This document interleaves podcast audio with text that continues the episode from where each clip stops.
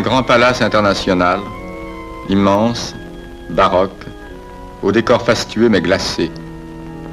Un inconnu erre de salle en salle, longe d'interminables corridors à la recherche d'une femme. Il lui dit qu'ils se sont rencontrés déjà l'année dernière. Ihr Katz, den kritischen Filmpodcast Folge 64 mit Lukas Kurstedt. Hallo. Christoph Dobitsch.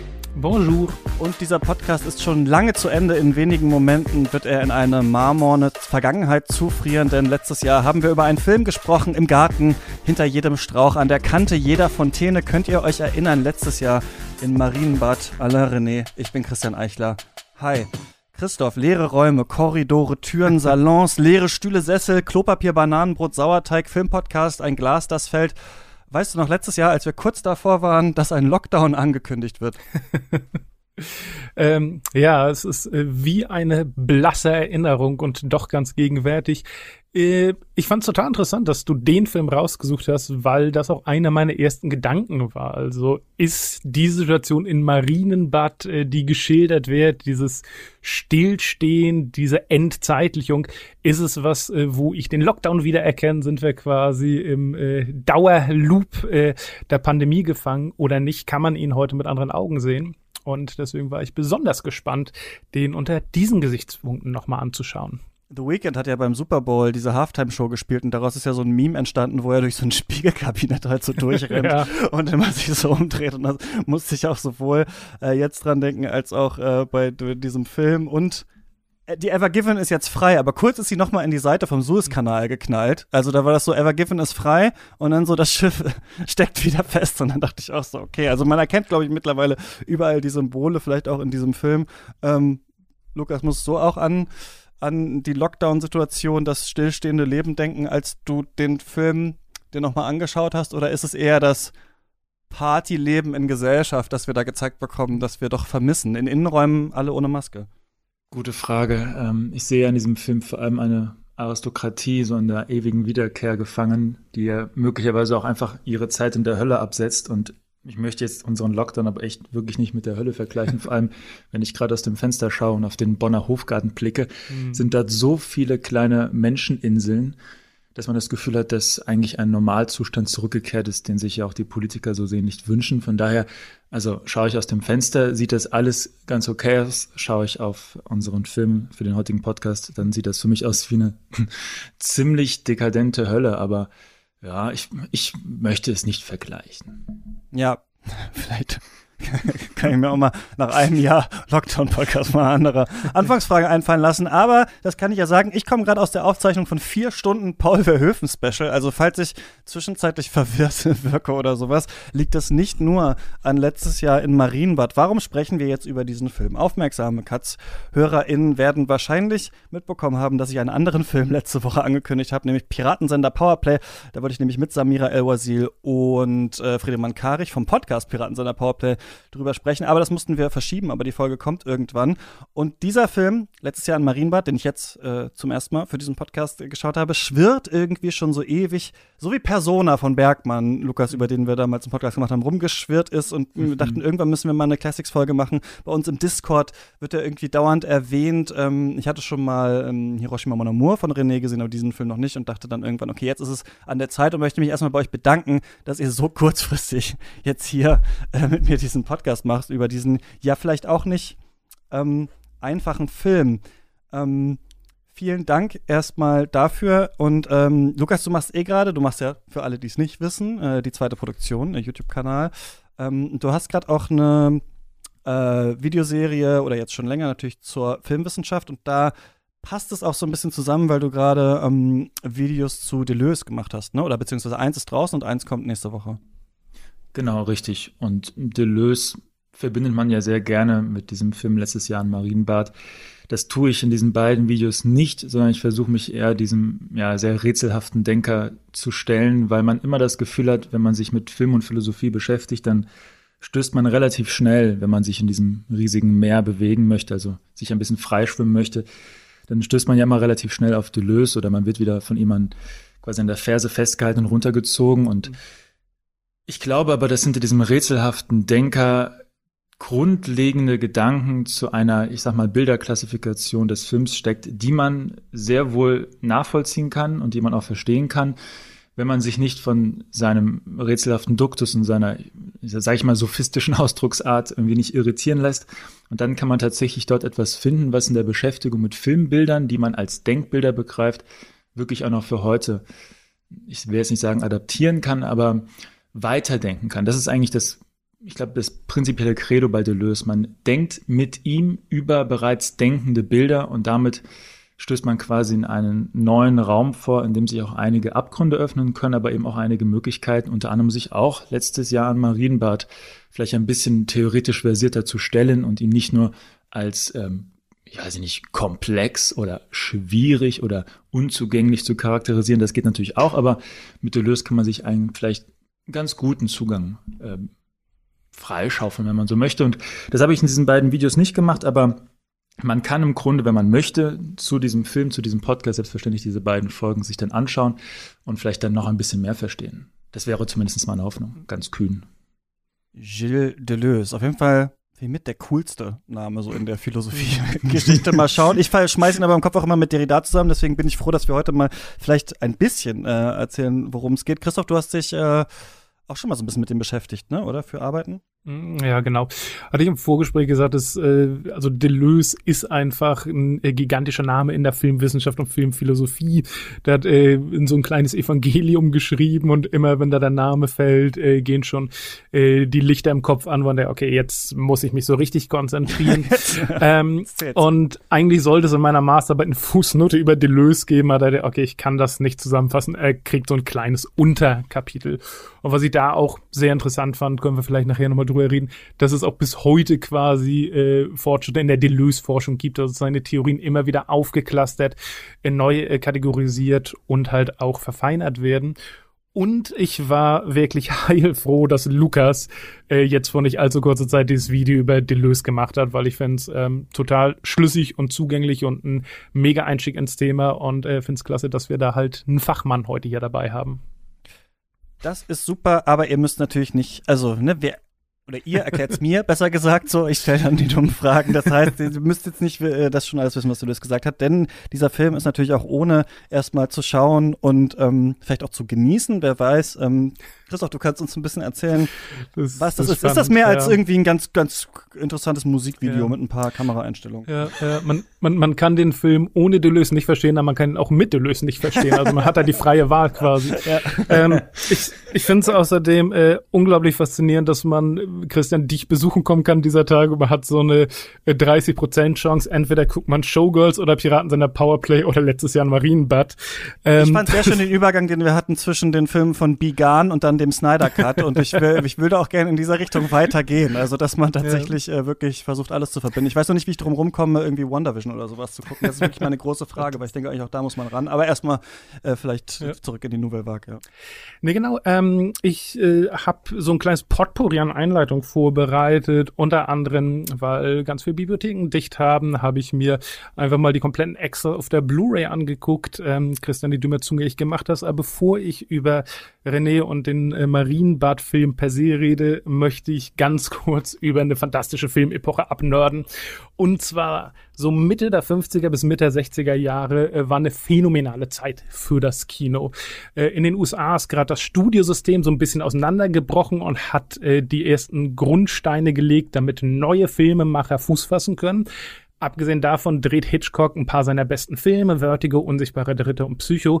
Und im kriegsgebeuteten Europa geht's halt auch gerade so richtig rund. Also in Spanien ist äh, Buñuel gerade auf dem aufsteigenden Astreta Würge. Engel Bergmann in Schweden kommt mit äh, das siebente Siegel raus und geht sofort äh, auf die internationale Bildfläche. Kurosawa dreht die Sieben Samurai und ein paar weitere hoch angesehene Filme aus seinen Övre. Und in Italien geht quasi der knapp nach dem Zweiten Weltkrieg begonnenen Neorealismus gerade so zu Ende und macht Platz für den Post-Neorealismus und auch teilweise Pink-Neorealismus genannt, wo die Leute halt von diesen ähm, ja, sehr ernsten, sehr tristen, sehr bitteren Themen des Krieges ein bisschen abweichen und sehr groß und sehr extravagant werden. Äh, Fellini wird mit 8,5 rauskommen, Antonioni wird seine Trilogie L'Aventura, La Notte L'Eclisse in die Kinos bringen und so weiter und so fort.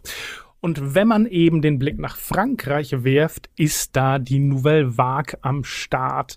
Das Ganze beginnt mehr oder weniger in den Mit-50ern mit einem Artikel von Truffaut im Cahiers de Cinéma, also einer Filmzeitschrift, die auch für Filmliebhaber besonders geeignet ist. Und dort schreibt ein Aufsatz übers französische Kino, aber halt auch darüber, was das Kino als solches bewegen kann. Um ihn schart sich eine kleine Gruppe von Leuten mit sehr, sehr vielen prominenten Namen, ähm, die halt überlegen, okay, in welche Richtung können wir gehen, in welche Richtung wollen wir gehen, wie können wir den Hollywood-Kino ein bisschen Paroli bieten, wie können wir eine eigene Stimme finden und das Medium-Kino in eine neue, spannende Richtung lenken. Und der erste Film, der da wirklich eingeordnet wird, ist äh, 400 Blows von 59. Aber ganz, ganz, ganz kurz danach kommt eben von Alain René Hiroshima Mon Amour Haus, der eben auch dieses Zeitalter prägt. Das Spannende an äh, Alain René in dieser Hinsicht ist, dass er gar nicht so sehr in diese Nouvelle Vague-Gruppe reingehört und auch nicht wirklich so reingehören wollte. Ähm, der hat weder fürs Cahiers de Cinema gearbeitet noch regelmäßig geschrieben. Der hat einen etwas anderen Ansatz. Also diese Idee, wir müssen ganz viel improvisieren und sehr realistisch sein, äh, die kommt bei ihm gar nicht so, sondern ganz im Gegenteil. Er ist oft ein großer Planer. Er ist jemand, der seine Filme sehr stark vorbereitet und teilweise sogar eher zu den russischen Formalisten guckt. Und tatsächlich wird er auch in der Filmgeschichte in der Gruppe, die äh, sich Left Bank Nouvelle Vague nennt, im Sinne von das Gegenteil von den Right Bank, auf welcher Seite der Szene du äh, quasi angesiedelt bist und ein wenig anders an diese ganze Filmbewegung rangeht. Und eine Sache, die ihn auch von allen anderen ein bisschen absetzt, ist, dass er wirklich eine echte Ausbildung hatte. Also äh, René war an der Filmhochschule, hat Kurzfilme gedreht äh, über Van Gogh, Gauguin und Guernica, also er kommt auch aus der bildenden Kunst, hatte aber seinen äh, großen Durchbruch, wenn man so will, mit der Dokumentation Nacht und Nebel von 1955 das war der große Film, der den Holocaust für eine breite Masse an Menschen zugänglich gemacht hat. Äh, es war eine Auftragsarbeit. René hat Material aus den äh, KZs bekommen, aus den befreiten KZs, hat Aufnahmen von den Alliierten bekommen und hat die in Anführungszeichen lyrisch vertont. Also er ähm, spricht einen Off-Text ein, der die Gegenwart der befreiten KZs mit den Grauen der Vergangenheit in äh, eine Riege setzt und hat dadurch mit ganz, ganz vielen Verästelungen und eben Skandelchen, die mit der Veröffentlichkeit zu tun hatten, eigentlich das erste Mal den Holocaust verbildlicht und ins Kino gebracht. Danach ging er eben mit Hiroshima Mon Amour in die Spielfilmrichtung und die ist bei ihm ganz eng mit dem Schlagwort Nouveau Roman ähm, verbunden. Das ist eine Literaturbewegung, die ganz kurz vor der filmischen Nouvelle Vague entstand. Und die Autoren da haben sich gedacht, okay, wir wollen von dieser Idee, wie eine Story aufgebaut ist und wie Figuren strukturiert und charakterisiert sind, weg, sondern wir wollen ähm, die Sprache benutzen, wir wollen Formen äh, kreieren, wir wollen ein Labyrinth aus Wörtern erzeugen, wir wollen etwas Neues mit dem Medium Literatur machen. Und das spielt René dann natürlich stark in die Hände. Also schon bei Hiroshima Mon Amour war Marguerite Duras äh, die Drehbuchautorin, die aus dieser Bewegung stammt. Und für letztes Jahr in Marienbad hat er sich mit Alain Robbe-Grier, ich hoffe, mein Französisch ist da ausreichend genug, zusammengetan, um eben eine Art ähm, Teamwork zu schaffen. Also beide haben stark am Drehbuch gearbeitet und der eine hätte ohne den anderen nicht das umsetzen können, was wir uns jetzt angeschaut haben. Der Film letztes Jahr in Marienbad selbst hatte auch ein bisschen hartes Schicksal und eine Menge Startschwierigkeiten. Also Testpublikum und Produzenten haben ihn äh, so wenig gemocht, dass er zuerst gar nicht in die Kinos sollte.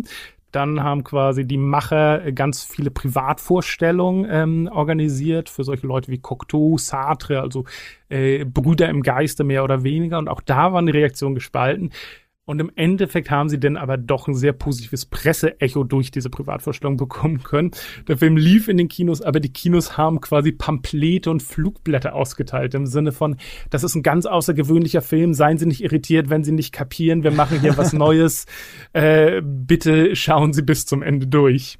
Und dann gab es halt noch die Sache, dass der Film äh, in Cannes nominiert werden sollte und die Legende sagt, aus politischen Gründen wurde das abgelehnt. Nämlich René hat sich gegen den Algerienkrieg ausgesprochen. Das mochten ein paar äh, Franzosen in Hohenemden nicht, haben den quasi nicht in die Riege von Cannes aufgenommen. Und daraufhin sind die eben nach Venedig gefahren, wo gerade ein italienischer Film über den Algerienkrieg in Frankreich abgelehnt wurde. Und eben, wenn man dieser Geschichte glaubt, haben die Leute in Venedig den Film mit Kusshand genommen, nach dem Motto, ja, die Franzosen wollten unseren Algerien-Film nicht, jetzt nehmen wir hier den Film, der da verboten ist, und geben den direkt den goldenen Löwen. Und ganz zum Schluss noch ein wenig äh, zum Inhalt des Films. Und ich habe mich sehr, sehr, sehr schwer getan, das zusammenzufassen, weil der Film ist derart kryptisch, dass jede Beschreibung schon fast eine Interpretation erhält. Es sei denn, man möchte wirklich Szene für Szene, Einstellung für Einstellung durchgehen. Äh, mein bester Versuch ist folgender, aus der Sicht des Protagonisten geschildert. Ein namenloser Mann trifft in einem Kuhhotel eine Frau und behauptet, sie letztes Jahr getroffen zu haben. Aber nicht nur das, sie hatten sogar eine Liebesaffäre und sie hätte ihm gesagt, dass sie in einem Jahr nochmal zusammenkommen und gemeinsam fliehen. Diese Frau scheint sich jedoch an nichts zu erinnern. Eine entsprechende Gegendarstellung habe ich auf Amazon gefunden mit der Überschrift Vorsicht, jetzt kommt Ultrakunst. Das war auch im Discord, ich finde das so super lustig. Vorsicht, jetzt kommt ja. Ultrakunst. Ja. Eine Userin beschreibt den Film wie folgt. Äh, 90 Minuten lang hört man einen Monolog auf den Off, der konstant dasselbe erzählt. 90 Minuten sieht man dazu stillsitzende, stehende Menschen. Das Schlimme dabei ist die Zusammenfassung der Essenz dieser 90 Minuten. Anfang, Mann, wir haben uns letztes Jahr hier gesehen. Frau, nein, haben wir nicht. 90 Minuten Endlosschleife, Ende. das, das Ulkige an dieser ganzen Debatte ist, so geht's den Film seit er 1961 rausgekommen ist. Also Publikum war gespalten, Kritiker waren gespalten.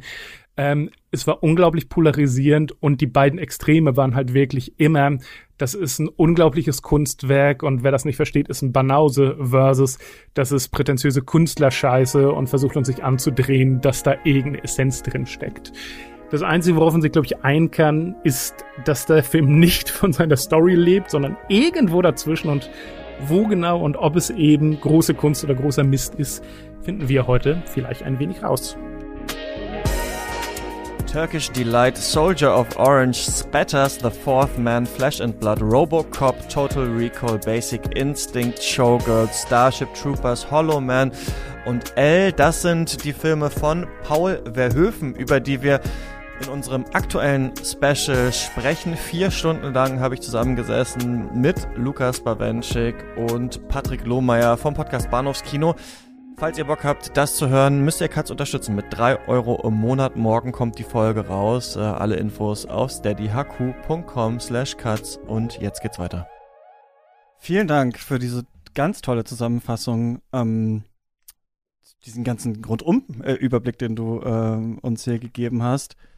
Was vielleicht noch eventuell gefehlt hat, aber das weiß ich nicht genau, vielleicht ist auch meine mhm. Verhöfenmüdigkeit, ist natürlich, dass sie nicht da nur einfach sind, und er mit mhm. ihr redet 90 Minuten, sondern wie das bildlich in Szene gesetzt ist, mhm. ja, durch die Kamerafahrten, durch die verschiedenen Szenen, Ausgestaltung, durch die Bildausschnitte, durch die Bewegung und so weiter, dass wir ja, also als ich das jetzt gesehen habe, dachte ich, wow, sieht eigentlich, also könnte ein modernes Musikvideo auch äh, sein und ich meine, wir haben ja mittlerweile auch Jay-Z und äh, Beyoncé im Louvre stehen und immer mhm. so aneinander vorbeilaufen, also dieses ständige kreisen durch die Räume, äh, fließen. Also die Bilder fließen ja wirklich ineinander über, auch von einem Shot, wo sie am Wasserfall sind und dann macht die Kamera so eine Bogenbewegung und dann kommt der Schnitt und der Bogen äh, geht eben nach unten und wir sind dann wieder da drin durch Räume, die vielleicht so gar nicht existieren können, mhm. Spiegelungen und so weiter. Also dieses quasi monotone, was der Film ja eigentlich hat, dadurch, dass äh, nicht so viel an sich passiert, also oder sich dann immer wieder wiederholt, wird er durch diesen Rausch der Bewegung, dieses nicht stoppende eigentlich irgendwie so konterkariert und gleichzeitig ist es natürlich auch lustig ein bisschen, dass man denkt, wie hart kann ein Typ eine Frau zulabern? Also ich dachte dann so irgendwann so, okay, so, sie erinnert sich nicht daran. Aber darum geht's natürlich jetzt nicht so richtig, sondern natürlich um die Frage, was ist Erinnerung, wer steht hier für was ähm, und so weiter. Ähm, Lukas, was sagst du zu diesem Film? Ich hätte übrigens hinzugefügt, dass es natürlich nicht nur die Person X und die Person A gibt, sondern auch die Person M. Es ist ja eine mhm. Dreiecksbeziehung, das dürfen wir nicht Stimmt. vergessen. Und in dem Kontext kann man ja sogar behaupten, dass wir im Grunde eine Doppelung der Geschichte, der Geschichte, der, der Grundstruktur der Geschichte von Casablanca haben. Und das ist übrigens ganz nebenbei auch für die Filmwissenschaftlerin Michaela Krützen Anlass gewesen, ihr Filmgeschichtsbuch mhm. genau an diesem an Casablanca und zuletzt auch an Vergiss mir mein nicht, also der Film mit äh, Jim Carrey, ähm, mhm. zu messen, weil alle drei Filme von Dreiecksbeziehungen leben, aber alle jeweils einer unterschiedlichen Epoche zugeordnet werden können. Bei ihr also Klassik, Moderne, Nachmoderne, man kann es auch Postmoderne nennen. Und ähm, was ich zunächst einmal hinzufügen würde, und das ist eigentlich erst einmal etwas zur äh, sehr, sehr gelungenen und sehr, sehr schönen Beschreibung von Christoph, und zwar, dass man im Grunde mit dieser Verortung des Films in die Nouvelle Vague, in die Zeit Anfang der 60er Jahre, auch unmittelbar den ersten Bogen zu dem bereits erwähnten Gilles Deleuze äh, bauen kann. Denn wenn man sich seine beiden Filmbücher, also das Bewegungsbild und das Zeitbild anschaut, dann kann man im Grunde behaupten, dass diese beide auch eine Filmgeschichte schreiben wollen. Er bezeichnet das dann ganz kühn als Naturgeschichte. Die Problematik dahinter lasse ich einmal ausgeklammert, aber entscheidend ist, dass er im Grunde das Ende und den Anfang des einen und des anderen Buches genau um 1945 fasst und damit eine Einteilung tätigt, in der eben mit dem Jahr 45 eine Spielart des Bewegungsbildes und das müssen wir uns als das grundlegende etwas des Bildes vorstellen. Also der Film ist an sich Bewegungsbild, dass eine spezifische dominante Form dieses Bewegungsbildes, vor allem des Hollywood-Kinos, nämlich das Aktionsbild, in eine Krise gerät und dann eben in der Zeit nach 45, so wie Christoph es beschrieben hat, im Neorealismus, aber eben auch in der Nouvelle Vague, ähm, sich aufweicht, zerbricht, zerbröselt und etwas wie ein Zeitbild entsteht. Das heißt, wenn wir also letztes Jahr ein Marienbad anschauen wollen und versuchen auch zu begreifen, dann müssen wir das filmhistorisch fundieren, weil man im Grunde diese ganzen Abgrenzungsbewegungen, diese Erneuerungsbewegungen nach 45 nur verstehen kann vor dem Hintergrund, vor, vor welchem Hintergrund sie sich eigentlich abtrennen wollen. Also was ist die Norm und gegen welche Norm wenden sich diese Filme und was machen sie stattdessen? Und ich glaube, auf diese Weise kann man auch diesem enigmatischen Thema der Zeit und der Zeitlichkeit in diesem Film näher kommen. Denn was Deleuze anhand dieses Aktionsbildes auch macht, ist klar zu machen, dass die Bewegung so dominant ist, dass Zeitlichkeit und Zeit immer nur indirekt dargestellt werden kann. Ein jetzt super profanes Beispiel. Wir stellen uns einmal vor, ein Film zeigt eine Person an einer Haltestelle, an einer Bushaltestelle und sie wartet auf einen Bus, der nicht kommt. Im heutigen gängigen postklassischen Kino würden wir vielleicht mehrere Schnitte setzen, die die Figur zeigt, wie sie auf die Uhr schaut, wie sie auf die ähm, Busanzeige ähm, schaut, wie sie die leere Straße anschaut. Auf jeden Fall aber würde diese Sequenz, sagen wir mal, keine halbe Minute dauern und die das Zeitvergehen selbst indirekt darstellen. Das heißt, die Bewegung, der Schnitt, die Montage ist das Dominante und die Zeit ist das Indirekte. Und wenn jetzt Alain René eine solche Sequenz zeigen würde, dann können wir uns sehr gut vorstellen, dass er einfach 15 Minuten lang unsere Figur tatsächlich mit der direkten Zeit konfrontiert und damit auch uns damit konfrontiert. Das heißt, wir müssen die Zeit direkt wahrnehmen. Das ist jetzt ein sehr, sehr schematisches und sehr, sehr einfaches Beispiel, aber man kann quasi in der Art und Weise, wie die Bilder arrangiert werden, wie die Bewegung arrangiert wird, Zeit unterschiedlich direkt wie indirekt darstellen. Und während also im klassischen Kino wir immer eine Verkettung haben von Reaktionen und Aktionen, also ein Held ist irgendwo und bekommt auf einmal einen Auftrag, übt diesen Auftrag aus, beispielsweise ein Held im Film Noir, er löst den Fall, er kriegt die Frau. Wir haben es immer mit einem, wie Deleuze sagen würde, sensomotorischen Band zu tun. Wir haben also eine Wahrnehmung, etwas Sensitives und darauf folgt etwas Motorisches, eine Handlung. Das heißt also immer eine, einen Reiz und eine Reaktion. Und das ist fest gebunden und dominiert die Bewegung und auch die Zeit. Und wenn wir uns jetzt bei letztes Jahr Marienbad mit dieser fließenden Zeit mit dieser kristallinen Zeit quasi auseinandersetzen wollen, merken wir, dass genau dieses Reaktionsschema, dieses sensomotorische Band, was uns quasi immer wieder sagt, hier ist die, Re die Aktion, da ist die Reaktion und aus der Reaktion folgt eine neue Aktion, dass das langsam zerbricht, dass auf einmal etwas anderes dominanter wird und zwar die Zeit selbst. Die Zeit wird auf einmal direkt und zwar direkt fassbar und das ist im Grunde wie gesagt, nur zu verstehen, wenn man dies als die Abgrenzungsbewegung vor dieser Hollywood-Norm vor diesem Aktionsbild, welches bis heute das gängige Kino dominiert. Jeder Film, den wir normalerweise jetzt Woche für Woche in, im, im Katz-Podcast besprechen würden, würde immer als dominante Funktion dieses Aktionsbild haben. Und mhm. das ist etwas, was hier unterwandert wird und unterlaufen wird. Und dementsprechend, glaube ich, könnte man eben dieser sehr guten Beschreibung genau dies hinzufügen. Mit Deleuze müssen wir den Film aus der historischen Warte begreifen. Und dann wird klar, es ist ein Film, der das Aktionsbild negiert und stattdessen das Zeitbild groß werden lässt und dennoch aber aber nicht äh, sich um Zitationen ähm, ausspart. Es gibt einen interessanten Moment, der für mich bis heute unerklärlich ist in diesem Film. Hm. Ich weiß nicht, ob es euch aufgefallen ist, aber ganz zu Beginn sehen wir in einer dieser vielen Sequenzen rechts außen eine Pappmaché-Figur von Alfred von Hitchcock. Hitchcock ja. Und man stellt sich die Frage, was zum Teufel sucht die dort? Die hat keine weitere Funktion. Es mm. ist wie ein heimliches, verstecktes Zitat. Und es ist, glaube ich, nicht zufällig, weil Alfred Hitchcock natürlich für die Nouvelle Vague ein wichtiger Referenzpunkt war mhm. für ein Kino, was aus, also was aus Hollywood heraus selbst aber etwas wie einen Stil, eine Handschrift entwickeln kann. Aber das nur so nebenbei. Entscheidend, glaube ich, ist wirklich, wenn man diesen Film verstehen möchte, muss man ihn vor dem historischen Hintergrund, das heißt dieser Absetzbewegung, dieser Veränderung. Wir möchten etwas anderes machen. Wir möchten die quasi die harten Strukturen des Hollywood-Formalismus aufbrechen und eine neue Erzählweise entwickeln, die die Zeit eben direkter macht. Ich muss noch mal ganz, ganz kurz noch was nachfragen. Ich hatte ja zu Anfang gesagt, ich habe mich noch ein bisschen in Deleuze reingelesen, nicht so sehr. Und ähm, mir war auf jeden Fall bewusst, dass sein Konzept des Zeitbildes mit dem Ende des Krieges zusammenhängt zeitlich aber äh, formuliert er das auch so, dass das quasi, ich sag mal, mental damit zu tun hat. Also entstehen diese neuen Filme eben auch wegen des kollektiven europäischen Traumas des Zweiten Weltkriegs oder bringt er das gar nicht so stark in Verbindung miteinander?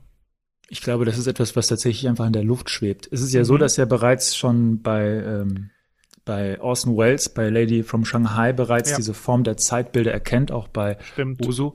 Das sind aber Filme, die natürlich vor 45 stattfinden. Das heißt, er erkennt schon natürlich im Kino zuvor solche Entwicklungen, aber die mhm. allgemeine Tendenz glaube ich, ist natürlich die, die nach 45 mit dem italienischen Neorealismus mhm. einkehrt. Und der Neorealismus ist nicht zu verstehen ohne den Hintergrund des Krieges. Mhm. Und ich möchte auch betonen, natürlich bei Alain René selbst, ein Film wie Nacht und Nebel, der diese ja. Dialektik aus Erinnern und Vergessen, aus Gegenwart und Zukunft thematisiert und versucht, sich die Frage zu stellen, wie erinnern wir uns an dieses horrende Ereignis, dieses einmalige Ereignis des Holocaust, wie erinnern wir uns an diesen Film, dass das natürlich hier schon bereits vorhanden ist und ich glaube auch bei Hiroshima Munamur sich durchzieht mit Blick auf ähm, eben die Atombomben, die abgeworfen wurden mhm. über Hiroshima und dann sich eben auch durchzieht im letzten Jahr im Marienbad. Das heißt also, wir sind nach 45 in der katastrophalen Situation und es ist, glaube ich, diese dieses also der Film verlangt von uns, dass wir uns in die mentale Situation seiner Entstehungszeit hineinfühlen. Und das heißt nichts anderes, als sich da hineinzufühlen in eine Zeit,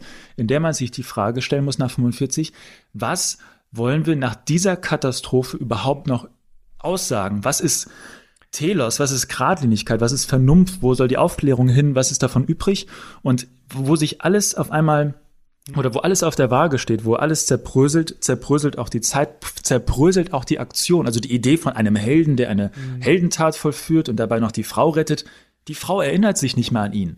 Also es hat sich etwas grundlegend geändert und dieses, diese, diese Fragilität vielleicht, dieses Aufsprengen der Zeit und generell der, der Handlungsmacht des Subjekts, das ist, glaube ich, das Entscheidende hier. Äh, das ist nach 45 aufgelöst. Welches, von welchem Handlungsobjekt wollen wir sprechen? Welches, welche Handlung möchte ein Subjekt nach 45 noch ausführen? Es kann sich quasi nur noch an etwas erinnern, was mhm. ihm entfließt und was ihm quasi auch die Identitätssicherheit nimmt, weil genau darum geht's ja in diesem Film. Wer bin ich, wenn ich mich nicht erinnern kann? Also wie geht Sein mit Seinsvergessenheit, wenn man möchte, zusammen, zugleich aber wohl wissend, dass wir vergessen müssen, um weiter handeln zu können. Es geht ja um die Notwendigkeit zu handeln, nur wie nach 45. Ja. Genau, und da finde ich es ganz interessant. Also ich, du hast eben gesagt, was wollen wir mit dem Kino machen, was wollen wir mit Filmen machen? Ähm, ich glaube, da könnte man genauso gut das Wort, was können wir überhaupt noch machen? Also im Sinne von in Angesicht dieser Katastrophe, die gerade über, also nicht nur der Krieg, sondern auch der Holocaust, wie können wir da guten Herzens noch in Anführungszeichen Unterhaltungsfilme machen? Das, ähm, genau. ähm, total interessant, aber wir, wir sind schon irgendwie so knöcheltief im Wasser. Äh, Christian, du hast denn ja äh, von, von uns jetzt als erstes Mal äh, quasi unbeleckt gesehen. Wie ging's dir denn so? Wie war denn dein Eindruck äh, einfach so vom, vom rein filmischen her? Erst dachte ich so ein bisschen, ah, sind wir in dieser The Shining-Szene jetzt die ganze Zeit, wo Jack mhm. Nicholson in diesem Raum steht und so yes. ist er jetzt damit quasi gefangen, so, ne? Also da musste ich mhm. irgendwie so, also ist ja oft so, ähm, dass ich gerade oft auch Filme, die wir in Cuts schon irgendwie besprochen haben, irgendwie äh, dann, dann irgendwie ähm, noch so in Erinnerung habe, wobei das äh, Kubrick Special jetzt auch schon eine Weile her ist. Und ähm, gleichzeitig war ich an so, wie ich gesagt habe, sehr moderne Musikvideos er erinnert und ähm, ich finde dieses, äh, diese fließende Bewegung und auch diese Idee, also was macht man denn dann damit? Wenn, was ich immer ganz interessant finde, ist die Frage, wenn man jetzt ohne Vorwissen irgendeinen Film guckt, wann findet man eigentlich Halt in einem Film? Weil es ist ja so, auch, ihr kennt das wahrscheinlich auch von Filmfestivals oder sowas, da ist die Erfahrung, finde ich, noch stärker, dass man ja wirklich einfach manchmal so irgendwo reingeht und gar nicht weiß, was erwartet mich jetzt, was passiert eigentlich. Und dann schaut man sich das an und man ist ja schon sehr früh irritiert mit Sachen, die ich als, und natürlich ist es die moderne, aber auch als quasi heute modern irgendwie wahrgenommen habe, dass dann diese Irritationsmomente sind, Menschen unterhalten sich und auf einmal unterhalten sie sich weiter, aber wir hören nicht mehr, was sie mhm. sagen. So es sind nur so Wortfetzen. Auf einmal ist ein Schnitt äh, auf eine andere Situation, die Musik hört auf zu spielen und wir schneiden wieder mhm. zurück und auf einmal geht die Musik weiter. Und dieses Stop and Go, was wir die ganze Zeit sehen, Figuren frieren ein, äh, mhm. und dann lassen sie sich wieder los. Das ist ja was, was einen total irritiert und man fragt sich, okay, was ist hier mein mein Punkt, an dem ich mich festhalten kann, ist das jetzt eine Party, die gleich aufgelöst wird oder geht das immer weiter? Und man, hat, man merkt dann ja, das geht ja immer weiter die ganze Zeit. Immer wieder, also man fragt sich auch, nachdem man das gesehen hat, sind das alles eigentlich unterschiedliche Szenen? Wiederholt sich, da, also es wiederholt, es fühlt sich ja sehr wiederholend an, weil das immer die gleichen Figuren sind. Aber er findet ja ganz viele verschiedene Einstellungen, um die zu zeigen, eigentlich so in diesen Dialogen. Und deswegen finde ich erstmal, im ersten Gefühl ist man verloren und versteht dann irgendwann, also ich wusste natürlich schon vorher, dass das irgendwie so ein bisschen so ein Film in die Richtung sein soll, aber wenn ich mich jetzt reinversetze und man gar nichts weiß, hält man sich dann irgendwann ja an diesem Diffusen fest. Also, dass man so das Gefühl, okay, das ist jetzt wahrscheinlich so, das wird jetzt wahrscheinlich so erzählt und was macht es jetzt eigentlich mit mir? Mhm. Und eine Sache, die ich natürlich interessant fand, ist, immer in so Filmen, wie austauschbar sind eigentlich die Subjekte und die, die Menschen. Könnte das auch jemand anders sein? Könnte es auch eine andere äh, äh, Frau sein? Ähm, erinnert sie sich wirklich nicht? Und mhm. dann, was ich glaube ich interessant finde oder was ich, glaube ich, am interessantesten dann am Ende fand, ist eben, wie es aufhört, dass sie in der Erzählung ja dann das tatsächlich verlassen, das Hotel. Mhm. Aber er ihr das ja noch erzählt eigentlich. Und ähm, das fand ich sehr eindrücklich. Ich glaube nicht, dass ich jetzt interessant finde, solche David Lynch explained äh, Sichtweisen darauf zu legen, ah, ist doch alles nur ein Traum oder er ist eigentlich wahnsinnig oder sowas. Nee, ich glaube, das soll natürlich was erzählen über die Beziehungen von Menschen, über dieses ständige ähm, äh, Wiederholen der, der Pfade und so weiter. Und das fand ich spannend. Du meintest doch, du hast dieses Kartenspiel auch mal gelernt und mit Leuten gemacht, oder? Kannst du ja. uns den Trick verraten? Ähm, also, äh, jein kann ich, kann ich nicht. Also ich, nachdem ich den Film das erste Mal gesehen habe, äh, war ich so halb hypnotisiert. Also ich, ich wusste nicht genau, was ich damit anfangen kann, aber hat einen Eindruck hinterlassen. Und zwei Dinge, die ich dann sofort getan habe, ist dieses Kartenspiel, beziehungsweise ich habe es halt mit Streichhölzern gemacht, weil das in der Bar einfach erwähnen, ne? einfacher ne? ist. noch erzählen, was das ist. Ach so, äh, ja natürlich. Also es, es ist mehrfach, ich glaube drei oder vielleicht auch viermal wird ein Spiel gezeigt, das der klassische Name davon heißt NIM-Spiel, N-I-M. Äh, ist es aber nach dem Film tatsächlich auch als Marienbad-Spiel bekannt geworden. Und das Setup ist, dass dieser Herr M, der vielleicht der Ehemann und vielleicht der Freund, aber vielleicht auch nix davon von unserer Protagonistin ist, der äh, tritt an einen Tisch heran und sagt, ich habe hier ein Spiel und äh, das verliere ich nie. Und dann sagt jemand anders, ja, aber wenn sie immer gewinnen, dann ist es ja kein Spiel. Und sagt er, nee, nee, also ich kann schon verlieren, aber ich verliere es einfach nie. Und das Spiel ist so simpel, aber doch äh, so unglaublich, äh, ja, äh, fesselnd in seiner kleinen Art und Weise. Man legt eine Reihe aus Gegenständen, und zwar 7, 5, 3, 1, können halt Karten sein, können Streichhölzer sein. Und man nimmt immer aus einer Reihe Sachen weg. Und man darf so viele nehmen, wie man will, aber immer nur aus einer Reihe. Und wer das letzte Stück, wer das letzte Streichholz nimmt, verliert. Und das wird öfter im Film gespielt und der Protagonist versucht auch immer das zu gewinnen und, und es wird wie eine Art geistiges Duell mehrfach inszeniert, obwohl man gar nicht weiß, worum es eigentlich geht. Also was passiert, wenn er gewinnt? Bricht dann die Welt in sich zusammen oder ist einfach alles egal? Aber das hat mich in einer Art und Weise irgendwie gecatcht, dass ich halt schnell geguckt habe, okay, wie spielt man das, um zu gewinnen? Und die Lösung ist ein bisschen mathematisch, deswegen äh, werde ich die hier nicht in breit erklären, aber man findet es halt sofort, wenn man googelt Marienbad-Spiel gewinnen. Der Trick ist halt Nummer eins, der Gegner muss den ersten Zug machen, sonst kann man seinen Sieg nicht garantieren. Und dann rechnet man sozusagen die verschiedenen reinen Zahlenwerte um und passt dann auf, dass sie halt immer den gleichen Zahlenwert behalten. Klingt ein bisschen komisch, wenn man es quasi aus einer der hunderten Lösungsseiten illustriert und ausgerechnet sind, äh, ist es relativ überschaubar, kann man innerhalb von einer halben Stunde lernen. Und Herr Dobbitsch, warum ist dieses Spiel im Film? das ist eine gute Frage. Ähm, ich finde es unglaublich schwer äh, zu sagen, warum ist dies und das im Film, was, was hat es für eine Bedeutung, wie ist der Schlüssel dazu, weil es eben einen sehr subjektiven Blick auf Sachen gibt. Aber was das Spiel rein subjektiv für mich beim ersten Sehen gemacht hat, ist, dass es eine Art Metaebene für mich eröffnet hat. Also die Idee, ein Spiel zu spielen, bei dem man quasi nicht gewinnen kann und bei dem man trotzdem immer wieder versucht, mhm, dahinter ja. zu kommen, wie es funktioniert, ein System zu finden, eine Taktik äh, rauszufinden und trotzdem ständig und ständig und ständig wieder zu scheitern, äh, kann eine Allegorie für eine Menge sein.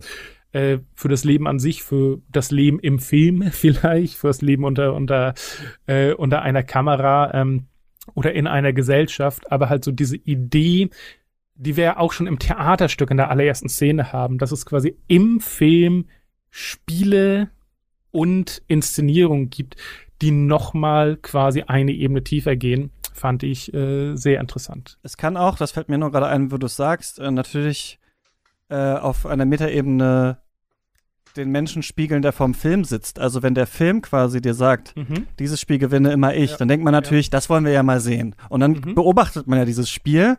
Ja. Und ich habe sogar auch den Film angehalten und gesagt, was wäre, wenn jetzt das weg und was wäre, wenn jetzt das weg? Und dann sagt einem ja René quasi, mhm ne, das kannst du nicht gewinnen. Das könnte man ja so lesen als, du kannst nicht interpretieren, was hier los ist in diesem Film. Aber man selber sagt, doch, also man genau. wird quasi so geprimed vom Film. Hier ist was zu lösen eigentlich. Und so, mhm. das, so habe ich mich auf jeden Fall gefühlt, ja. Ich finde diesen, äh, diese Frage, warum ist dieses Spiel in diesem Spiel so prominent vertreten, ist im Grunde der Schlüssel zu einer Tür, die gar kein Schlüsselloch hat. Und ich glaube, das ist auch der Weg, auf dem wir gerade uns bewegen. Und ich, ich glaube, der normale Gestus, wenn wir vor allem natürlich durch das normgebende, konventionelle Hollywood-Kino geprägt, natürlich wollen wir in einem Film, der gebunden ist an eine natürliche Linearität von auch natürlich kausalen Handlungsfolgen, wollen wir natürlich Bedeutung in irgendeiner Weise hineinlegen oder von diesem Film als Information oder Cue erhalten. Wir sind also quasi dazu verdammt, ich will jetzt nicht von so einer anthropologischen Konstanze sprechen, aber wir sind dazu verdammt, Sinn zu stiften. Und dieser ja. Sinn ist aber natürlich im Hollywood-Kino stark an eben gewisse Normgebungsverfahren gebunden, die eben natürlich nach 45, auch in den 60er Jahren vom Hollywood-Kino natürlich vorgegeben sind. Und diese werden, wie man jetzt hier in dieser modernen Absetzungsbewegung vom Hollywood-Kino sehen kann, natürlich extrem unterwandert. Deswegen finde ich Christians erste Reaktion auf diesen Film eigentlich genau der, die, genau die Reaktion wahrscheinlich, die sich dieser Film wahrscheinlich auch erwünscht, nämlich, dass man relativ schnell merkt, dieser Film läuft nach einem anderen Regelwerk ab, welches sich nicht mit dem Regelwerk abgleichen lässt, welches ich normalerweise in, in, in Filmen erfahre. Natürlich kann ich wissen, es handelt sich hierbei um einen Experimentier, experimentierfreudigen oder vielleicht schon fast schon avantgardistischen Film, aber entscheidend ist, wir werden nicht mit dem konfrontiert, was wir normalerweise kennen. Es gibt Normabweichungen und am Ende wird klar, ich suche zwar in diesem Film immer immer wieder stetige Bedeutung, aber der Film weigert sich selbst, wie äh, äh, Christian richtig gesagt hat. Es, es, folgen diese harten Schnitte, die Szenerien, die einen uns irgendwie so ein bisschen vielleicht an die Hand nehmen wollen, werden auf einmal wegmontiert. Wir haben auf einmal eine andere Sequenz, etwas bricht ab, die Musik äh, äh, wird noch einmal laut und macht etwas anderes. Das heißt also, wir haben etwas Ununterscheidbares und nicht nur einen unzuverlässigen Erzähler, der uns am Ende dann am Ende dann doch noch an die Hand nimmt und sagt, und übrigens, der Täter war doch Person XY, haha, jetzt haben wir alles herausgefunden, sondern es bleibt so ununterschieden. Und deswegen ist dieser Verweis auf Lynch eigentlich gar nicht mal so verkehrt, weil natürlich Lynch als postmoderner Regisseur darauf immer noch äh, nicht, nicht aus ist, aber darauf immer noch basiert, auf etwas, was sich nicht so einfach entscheiden lässt. Das heißt, was sich nicht so einfach in diese Aktions-Reaktionsschemata wieder zurück integrieren lässt. Das heißt, der Film möchte, dass wir etwas anderes tun. Und was passiert, wenn wir uns nicht mit der Handlung, mit der Aktion, mhm. mit der Action beschäftigen können? Wir beschäftigen uns damit, ist das eigentlich eine ewige Wiederholung der immer gleichen Sequenz. Das heißt also, der Film stiftet dazu an, tatsächlich über das Vergehen von Zeit und das Vergehen von vermeintlich immer gleichen Sequenzen über die Zeit selbst nachzudenken, über das Filmbild nachzudenken und wie das Filmbild denkt. Und ich glaube, das ist dieser Punkt, weswegen der Film so stark mit Deleuze assoziiert wird, wiederum er selbst natürlich auch, dass wir es eben hier mit einem ununterscheidbaren Zeitbild zu tun haben, in der Zeit versucht äh, wird, direkt darzustellen. Das heißt, direkt in der Abwesenheit von erstens Bewegung, das meint jetzt nicht die Kamerabewegung, weil es klar, die Kamera bewegt sich durch diese Schloss hindurch, sondern die Abwesenheit von einer klar zuortbaren, klar einortbaren Aktion, Kausalität, Linearität, Handlung, also etwas, was uns einen festen Grund gibt. Und weil der feste Grund fehlt, müssen wir darüber nachdenken, worüber schwebt denn eigentlich etwas, was keinen festen Grund hat? Und schon haben wir das Problem, dass wir tatsächlich uns die Frage stellen müssen, wie erinnern wir uns? Wie konstituiert sich Identität? Was ist das Sagbare? Was ist das Sichtbare? Und das alles bleibt am Ende aber unentschieden. Und deswegen sollten, also es ist quasi die paradoxe Übung, sich von dem Verlangen nach etwas Entschiedenen zu lösen und sich gleichzeitig der Unentschiedenheit aktiv zu stellen und man erkennt sofort, wie soll man sich etwas aktiv stellen, was irgendwie nicht aktiv entscheidbar ist. Aber genau das ist quasi diese paradoxale Situation, mit der wir eben durch diesen Film konfrontiert Aber werden. Warum Zeit? Also Erinnerung verstehe ich. Ähm, ja. Ich verstehe Identität und sowas. Aber welche Zeit würdest du sagen, macht der Film hier erfahrbar? Weil wir ja eigentlich in diesem Film nicht durch diese vielen Schnittfolgen und immer wieder gleichen und doch unterschiedenen ähm, Situationen, wir kriegen ja kein Gefühl davon, wie lange etwas geht. Oder meinst du für die Filmzeit, also meinst du für diese 90 Minuten kriegen wir ein Gefühl oder dafür, dass, weil eigentlich kriegen wir doch eher so ein Gefühl, wie Erinnerungen aufgebaut sind und so weiter. Was meinst du, welche Zeit stellt der Film aus? Ich würde behaupten, Zeit als solche, die im regulären Hollywood-Kino in keinster Weise eine Rolle spielt. Das einfachste Beispiel, um sich das zu vergegenwärtigen, ist ja, wenn wir in einem Actionfilm eine Bombe haben und ein Timer abläuft. Hier handelt es sich ja es nie sich um die tatsächlich reale Zeit, die abläuft, sondern um ein einfaches Spannungselement, welches die eigentliche Zeit unterordnet. Die Zeit spielt also keine Rolle.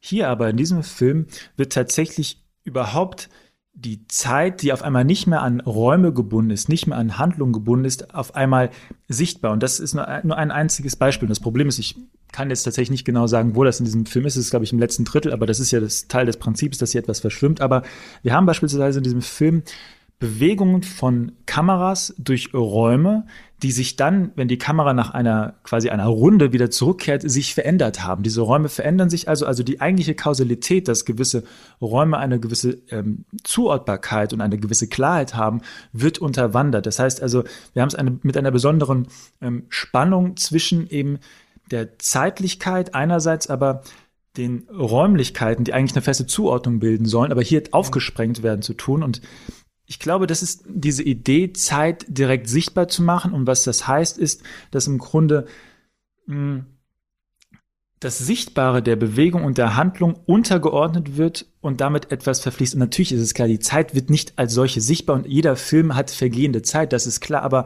in dieser Konstruktion von Bildern zur Schaffung etwas, was nicht mit der Aktion oder nicht mit der Psychologie der. Figuren verbunden ist, dass da etwas quasi aus diesem Riss herausquillt, was uns seltsam vorkommt, aber eben nicht nur einfach, weiß nicht, vergehend oder einfach nur Vergehen, Vergehen von Zeit und von Szene, sondern etwas mehr.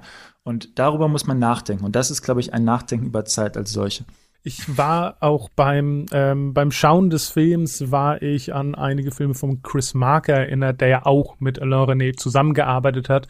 Und ähm, gleichen Jahr oder Jahr da drauf, also auch so 61, 62, ähm, La Jetée rausgebracht hat, Ja. der sich ja auch mit Zeit und Erinnerung beschäftigt und quasi ein Film, der fast nur aus Fotos besteht ist, also der auch so eine ganz eigene Dichotomie aufmacht und viele Jahre später hat er dann äh, Sans Soleil rausgebracht, das sich auch mit Zeit beschäftigt und der eröffnet mit einem Zitat, was ich äh, ganz fantastisch fand von T.S. Eliot aus Ash Wednesday und zwar das erste, was man sieht im Film ist äh, Because I know that time is always time and place is always and only place. Und für diese Aussage macht halt Marienbad für mich auch eine Art äh, Konterpunkt auf, weil hier ist halt Zeit und Raum, ich will nicht sagen austauschbar, aber es, es verschwimmt miteinander. Das Labyrinthische der Gänge, die sich immer wiederholen und manchmal die gleichen sind und manchmal andere, aber halt auch das Labyrinthische der Zeitpassagen, von dem man nicht weiß, spielt der Film innerhalb von einer Viertelstunde, von 90 Minuten Echtzeit, äh, sehen wir den Zeitraum von fünf Jahren, von 50 Jahren, in welchem Jahr befinden wir uns überhaupt, Ja. Wann ist was Zukunft, Vergangenheit und Gegenwart. Das sind alles Fragen, die insofern egal sind, weil es halt ein Schmelzpot ist, weil Zukunft, Vergangenheit und Gegenwart in dieser Erzählweise das Gleiche sind. Und Christian ähm, hat ja schon von ein, zwei Sachen angesprochen.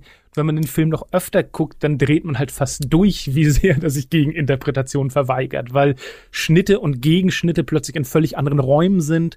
Zwei Leute gehen in der äh, halbnahen aus dem Ballraum raus, dann springen wir in der Total und die sind in Flur und sie reden aber weiter.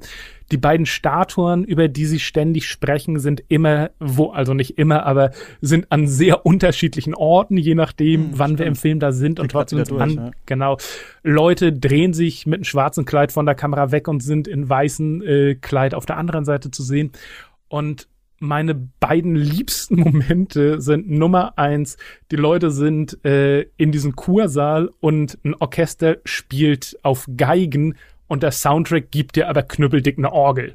Du hörst nicht die Geige, sondern du hörst nur wup, wup. Und ich so, okay, das ist seltsam und eigenartig und irgendwie fantastisch. Äh, hier ist ein künstlerischer Geist am Werk. Und die andere Sache, die ich fast noch faszinierender finde, es gibt dieses ähm, berühmte Bild aus dem Film, wo die Leute im Kurpark stehen und einfach wie Statuen äh, da am, äh, am Tage herumstehen und Schatten werfen. Und das ist auf jeden Fall ein DVD-Cover, auch ein Filmplakat, wird auch im Film ganz ja, nett eingeführt mit so, einer, so einem kleinen Schwenk an der Balustrade hinauf. Und irgendwas Seltsames hatte ich im Gefühl bei diesem Bild, aber ich konnte nicht genau sagen, was. Und ehe es fertig war, ging es schon weiter. Und irgendwann habe ich es dann, Gott sei Dank, in einer Making-ofs gehört und gelesen. Nix anderes werfen Schatten. Nur diese Menschen werfen Schatten. Also es ist 12 Uhr mittags, kein Baum, kein Strauch, kein Gras am hatten Schatten. Aber alle Menschen besitzen Schatten und das sind keine echten Schatten, sondern die hat René mit seinem Team hingezeichnet auf den Sand. und deswegen sind sie halt so präsent und stark. Und das ist eine winzige Sequenz im Film, aber war für mich ähm, ja so eine Kapsel davon, was da mit mir macht, dass ich beim Sehen gespürt habe, okay, irgendwas Besonderes ist an diesem Bild, aber ehe ich das äh, die Zeit hatte, das zu interpretieren oder zu entschlüsseln oder irgendwie auszulegen, war die Szene vorüber und hat mich halt mit einem seltsamen Gefühl stehen lassen. Und dann im Nachgang fallen einem dann solche Dinge auf. Und ja, also von, von solchen Momenten ist der Film für mich wirklich gespickt, dass er dich mit einem Gefühl rauslässt, aber dir gar nicht die Zeit gibt, da analytisch drüber nachzudenken. Wir haben Ja, jetzt was, ja.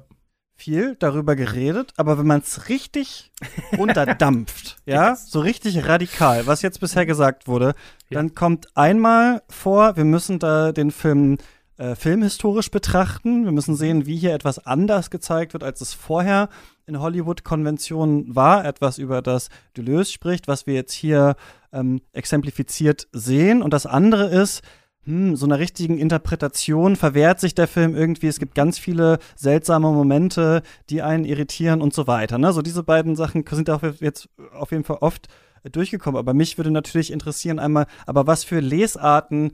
Setzt ihr denn trotzdem an? Also gibt es, weil nur jetzt zu sagen, das ist ein wichtiger Film für die Filmhistorie, da haben wir jetzt eine philosophische Idee drin äh, verdeutlicht und äh, irgendwie ist es alles ganz schön verwirrend, ist ja noch nicht, was letzte mich würde noch interessieren. Also die Idee, dass man so lange versucht, jemanden davon zu überzeugen, dass hier, ähm, dass jetzt hier eine Zukunft anfangen könnte, dass das versprochen wurde und dann kommt quasi so raus, dass das schon passiert ist, eigentlich. Das ist so ein irritierendes und tragisches Gefühl, finde ich, wenn man den Film sieht. Weil eigentlich könnte man ja denken, also der Witz ist ja, wenn wir sagen würden, der Film ist völlig wirr und zirkulär, dann könnte man ihn ja so auch in diesem Monolog aufhören lassen, in diesen Kreisen. Aber am Ende wird ja gesagt, und dann sind wir hier weggegangen.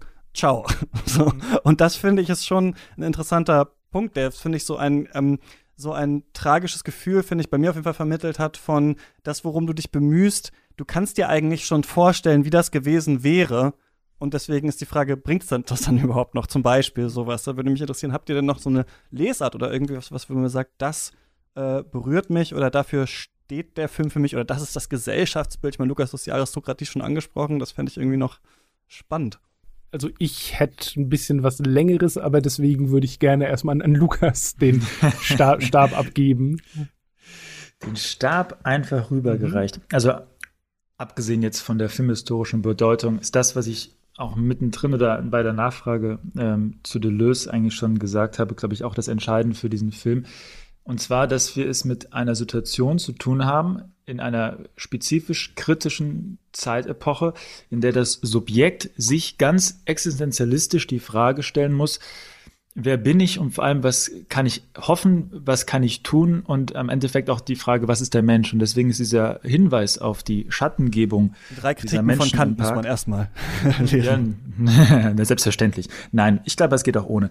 Ähm, ich finde diesen Hinweis jetzt gerade eben zu den Schattengebungen auf diesem Platz sehr hilfreich bezüglich einer Lesart, ähm, die sich quasi aus dieser existenziellen Situation herauslesen lässt. Denn was bleibt uns ganz am Ende, wenn alles andere fern bleibt, um uns die eigene Existenz zu sichern? Ist es der Blick auf unseren eigenen Schatten. Der sagt uns, dass wir in dieser Welt sind. Und genau dieser Schatten ist derjenige, der ähm, in dem Fall den Menschen noch übrig bleibt und sonst nichts mehr. Das heißt, ähm, ich glaube schon, dass da eine gewisse existenzielle, existenzielle Note drin äh, herumschwirrt, wenn man, wenn man so möchte.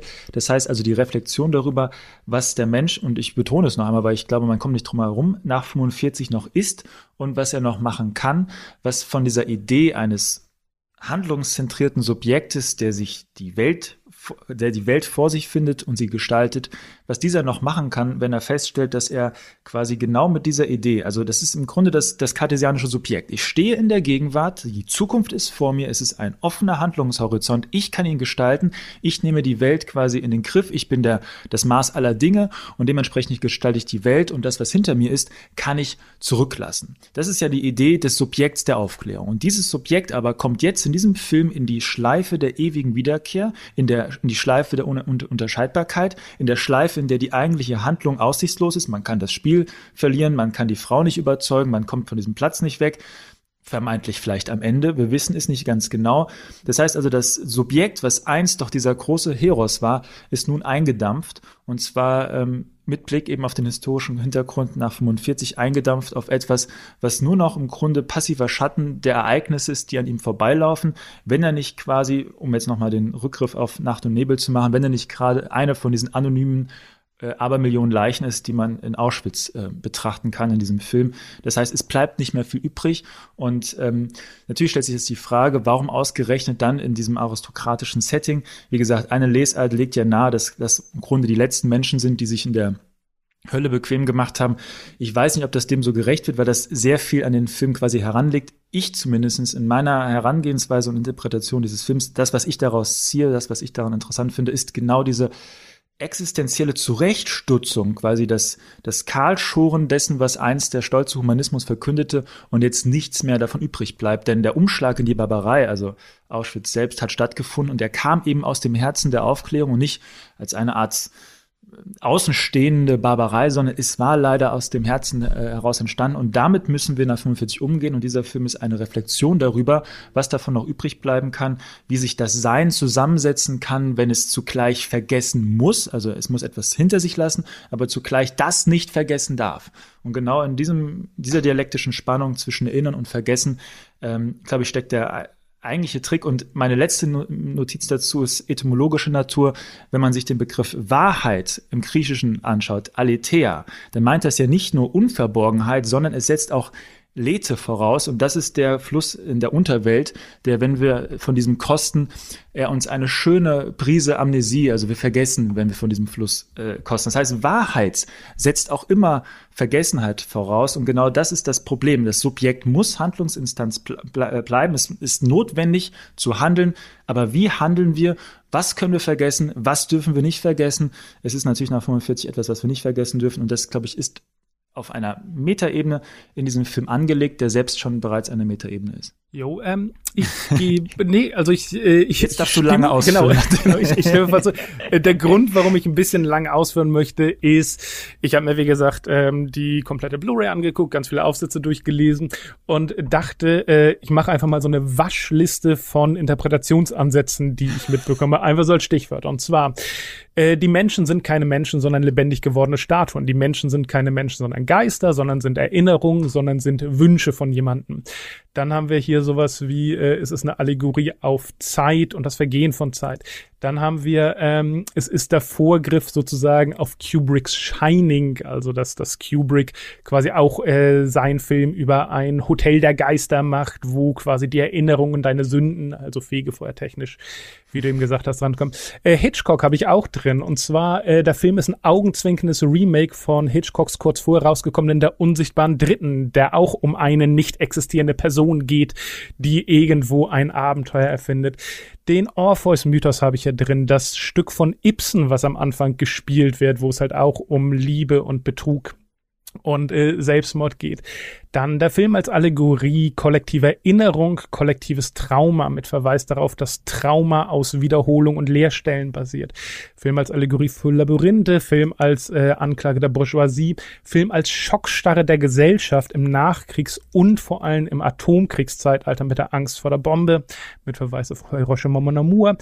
Ähm, dann Traumatisierung von, äh, Thematisierung von traumatisierender Erinnerung und Verdrängung, zum Beispiel sexuelle Vergewaltigung, äh, sexuelle Gewalt und Vergewaltigung.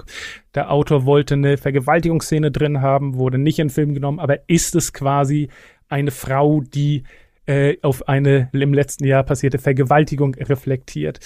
Ähm, ich habe hier ein schönes Zitat von Thomas Weber, der auch über Trauma, Erinnerung und Verdrängung redet und sagt, die Wiederholung führt immer wieder aufs Neue vor, wie hohl und erstarrt eine Gesellschaft ist, die verzweifelt versucht, das Neue auszugrenzen und die unangenehme, vielleicht traumatisierte Vergangenheit mit immer neuen Behauptungen und Ritualen zu überspielen. Dann habe ich mir selbst noch gedacht, ah, vielleicht ist es ein Film über Gebäude, weil René findet halt in vielen seiner Filme, auch in seinen Kurzfilmen, hat er mal in der Bibliothek gedreht, gibt er quasi Gebäuden Charakterzüge, Erinnerung und ähnliches. Und ganz zum Schluss war auch als Special auf der DVD, auf der Blu-ray, was ich total interessant fand. Der Film handelt von einer Filmfigur, unseren Protagonisten, der sich seiner eigenen Filmischkeit bewusst wird. Die Reputation, die im Film gezeigt wird, ist das ständige Wiederangucken des Films, der er sich bewusst wird und der entfliehen möchte. Und deswegen kann die Kamera den beiden nachher nicht folgen, sondern muss zu M zurückgehen, der weiter als Filmfigur im Film bleibt. So, das gibt es alles. Wir können über jeden dieser Ansätze reden. Ich habe mal Notizen gemacht. Aber was ich mir persönlich gedacht habe, immer wenn ich den Film sehe, sehe ich was anderes. Ich, ich sehe mal eine Allegorie, mal sind die Leute Statuen, mal Geister, mal ist der Film wie ein Gedicht, mal wie ein abstraktes Gemälde. Und ich glaube, das ist alles Ansatzpunkt des Ärgers, der sich um diesen Film erfacht. Also, Leute sind von Konzept provoziert, das sagt, hey, der Film kann nicht nur alles sein, sondern der ist alles. Und jeden Blickwinkel, den du ansetzt, kannst du eine bestimmte Richtigkeit geben. Und das fühlt sich irgendwie schlecht an, weil man kann sagen, hey, wenn da alles sein kann, muss ich mir ja keine Gedanken machen. Wenn alles eh immer richtig ist und wenn ich nicht erfahre, was richtig ist, warum soll ich dann darüber nachdenken? Oder noch schlimmer, ja, dann haben sich die Filmemacher ja nichts dabei gedacht und dann ist ein Haufen Grütze und dann soll ich irgendwie das Puzzle zusammensetzen. Nee, danke. Und für mich ist es halt genau das Gegenteil. Für mich ist alles wahr und alles richtig und die Leute hier haben was geradezu Einmaliges geschafft, nämlich einen Film zu machen, für den 30 Interpretationen funktionieren und die alle gut und richtig und im Film angelegt sind und die jedes Mal was anderes sein können. Und das war die Offenbarung, die ich dieses Mal hatte. Und nächstes Mal finde ich ihn vielleicht dröge oder langweilig, aber das war äh, mein Ausschweif darin, was Marienbad für mich ist und sein kann. Aber das liegt natürlich auch an der Auslassung, ne? Also wenn je mehr ausgelassen ist und Leerstellen, desto mehr kann man dann natürlich auch da reinlegen ja. und so weiter. Ich weiß nicht, ob er aufgrund der Informationen, die er gibt, 30 Interpretationen, also extra quasi zulässt oder ja, ob man eben, wenn man so lange sucht und vor allem etwas Unverstandenem steht, dann vielleicht anfängt, auch mehr zu finden. Ja, ja mein Punkt wäre halt immer, es gibt einfach Filme, die ihre Fangemeinschaft haben, die ihren Zauber entfalten und das tut der Film für mich oder das tun auch manche Lynch-Filme für mich und es gibt halt hunderte und tausende von Filme, die das versuchen und grandios scheitern oder die man nicht mal kennt, weil sie so, also einfach nur kryptische Bilder aneinander zu reihen und da kannst du zur Abschlussveranstaltung jeder beliebigen Filmhochschule gehen sozusagen. Ähm, das wird's nicht schaffen, sondern irgendwo hier in den Film in seiner Machart und in der Art und Weise, wie er eben die Leerstellen setzt, ist für mich eine ganz, eine ganz große Präzision drin, die eben all diese Türen öffnet und öffnen kann. Aber was, also was für dich ja, was was für dich zu breit, was für dich zu offen? Oder hast, hättest du dir gerne Präzision gewünscht, die du nicht bekommen hast?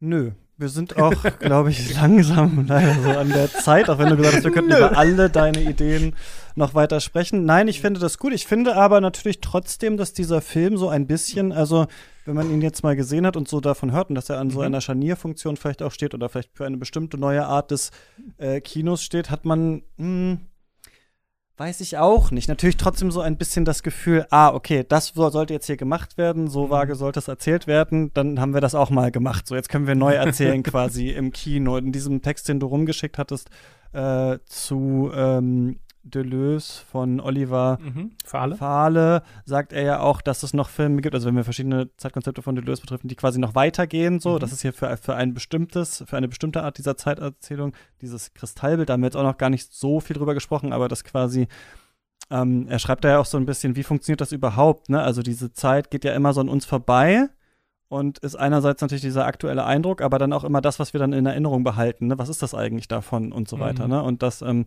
andere Filme gibt, die dann später darauf aufbauen und so weiter. Und deswegen finde ich, ähm, dass der, also dass ich natürlich gut finde, wenn man eigene Interpretationssätze findet. Und ähm, du hast jetzt so viele gefunden, dass es fast quasi in der Fülle wieder beliebig wirkt. Aber wahrscheinlich sind die das gar nicht. Ich finde nur ganz interessant noch dieses, nicht nur ähm, Lukas, du meintest so, man ist auf seinen Schatten so zurückgeworfen oder man könnte auch sagen auf den Körper, den man sieht.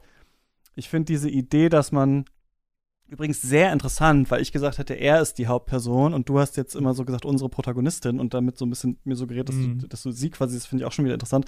Aber ähm, dieses Abrackern am anderen, also nicht quasi mein Schatten ist das, was mich echt macht, sondern der andere Mensch, ne, ist mhm. der, der mich sehen muss, um so quasi zu begreifen, dass ich wirklich da bin. Und das ist ja wiederum was, denke ich, was wir alle aus dem Lockdown so ein bisschen kennen. Okay, fuck, ich muss jetzt wenigstens mal zoomen noch mal mit irgendwem, weil sonst äh, weiß ich irgendwann gar nicht mehr, ob ich tatsächlich noch äh, existiere eigentlich. Und dass dann am Ende dieses Zugeständnis von ihr aber eigentlich nie so richtig kommt, sondern in meiner Interpretation er sich das dann einfach selber zu Ende erzählt. Mhm. Und dann sind wir weggegangen.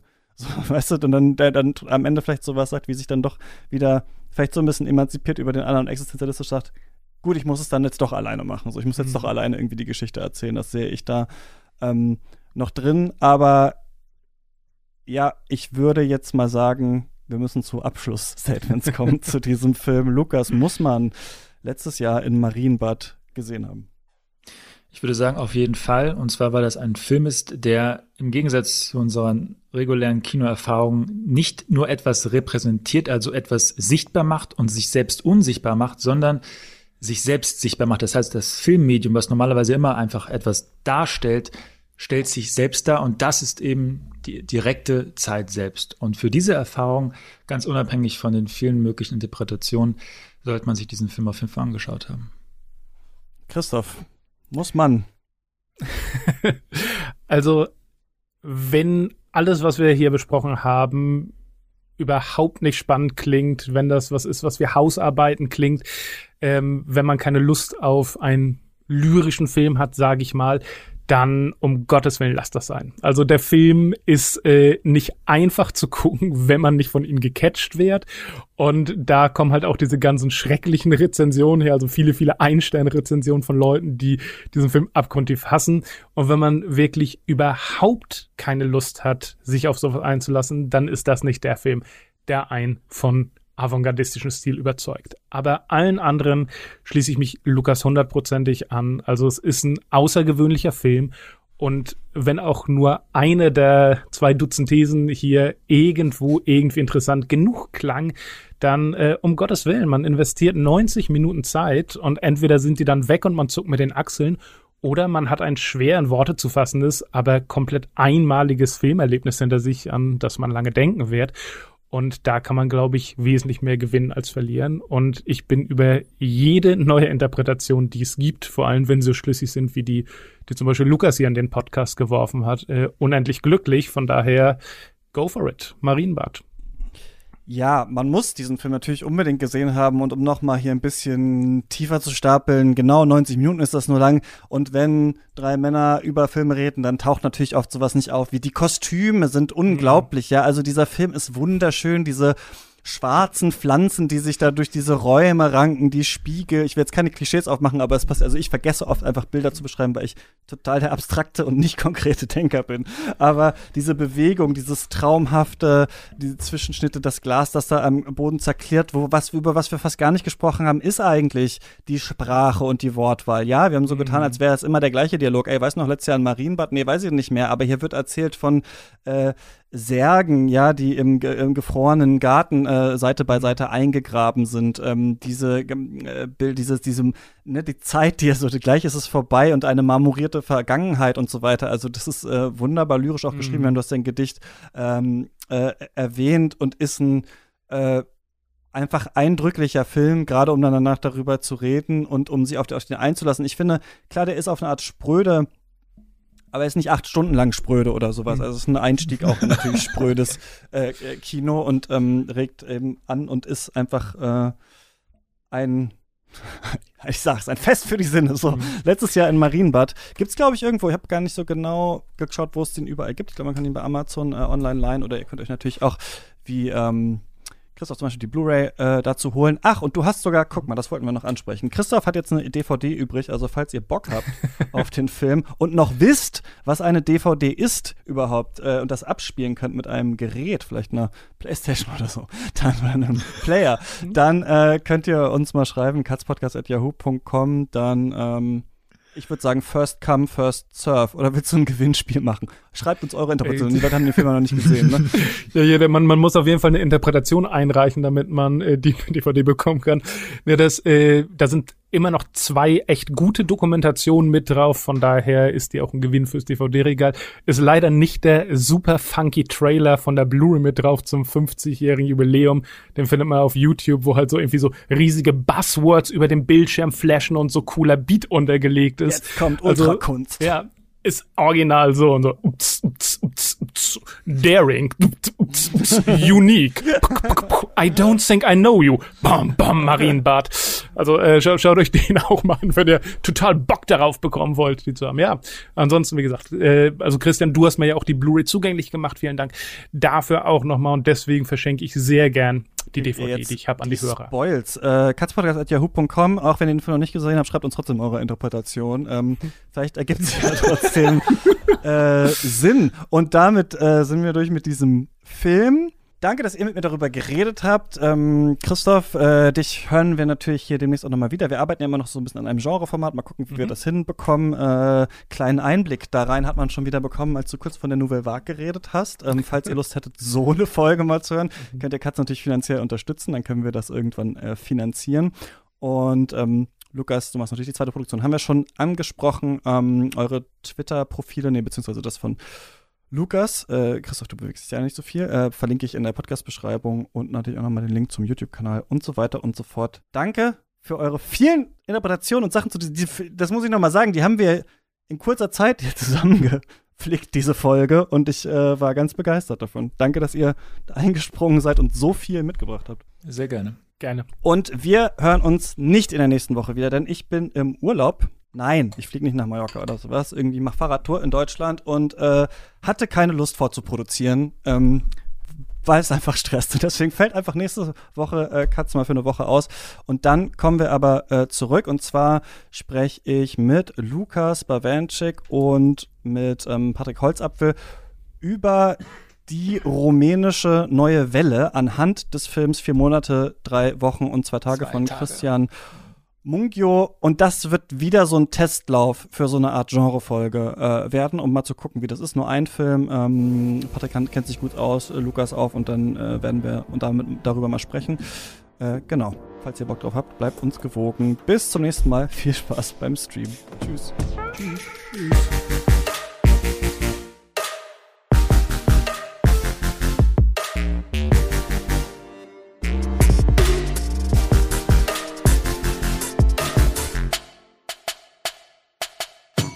Katz ist eine Produktion von mir, Christian Eichler. Ihr könnt mir immer schreiben, at chr-eichler auf Twitter oder an katzpodcast at yahoo.com. Der Podcast ist auch auf Instagram und auf Twitter. Könnt ihr also folgen.